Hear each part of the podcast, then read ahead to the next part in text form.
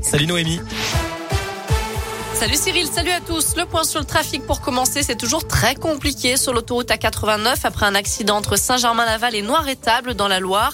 Un camion s'est euh, traversé le terre-plein central ce matin et a percuté une voiture qui a pris feu.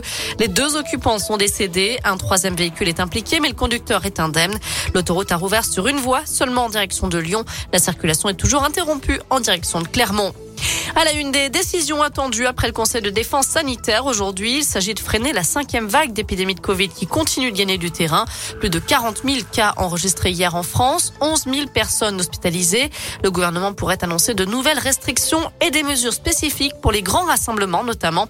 C'est le cas de la fête des Lumières qui débute mercredi à Lyon et qui attire chaque année plusieurs millions de visiteurs.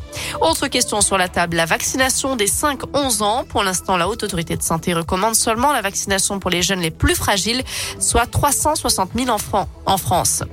À retenir aussi la visite historique d'Emmanuel Macron dans la région. D'après la montagne, le chef de l'État se rendra à Moulins, dans l'Allier, mercredi. Et il ira ensuite à Vichy, une première depuis la visite du général de Gaulle en 1959.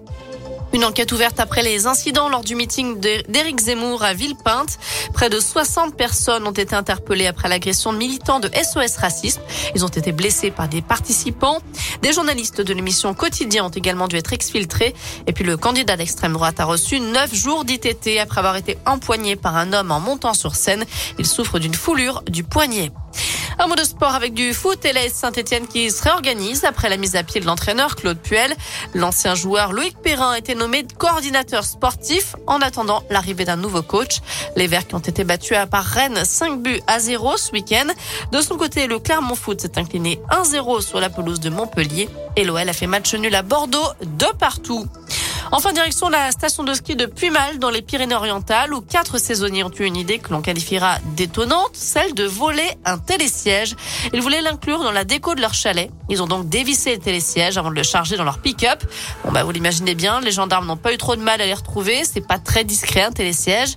Les quatre hommes ont été interpellés et seront prochainement convoqués devant la justice.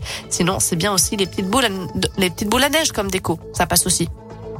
Voilà pour l'essentiel de l'actu. Côté météo pour cet après-midi, eh bien la région est toujours coupée en deux, des nuages très épais, beaucoup de grisailles sur l'Allier, le Puy-de-Dôme, la Loire et la Haute-Loire. Et de l'autre côté, du côté du Rhône, de l'Ain, de l'Isère par exemple, là c'est un petit peu plus, c'est un petit peu moins chargé. On va dire qu'on n'est pas à l'abri de voir quelques éclaircies cet après-midi, même si le soleil restera bien bien timide.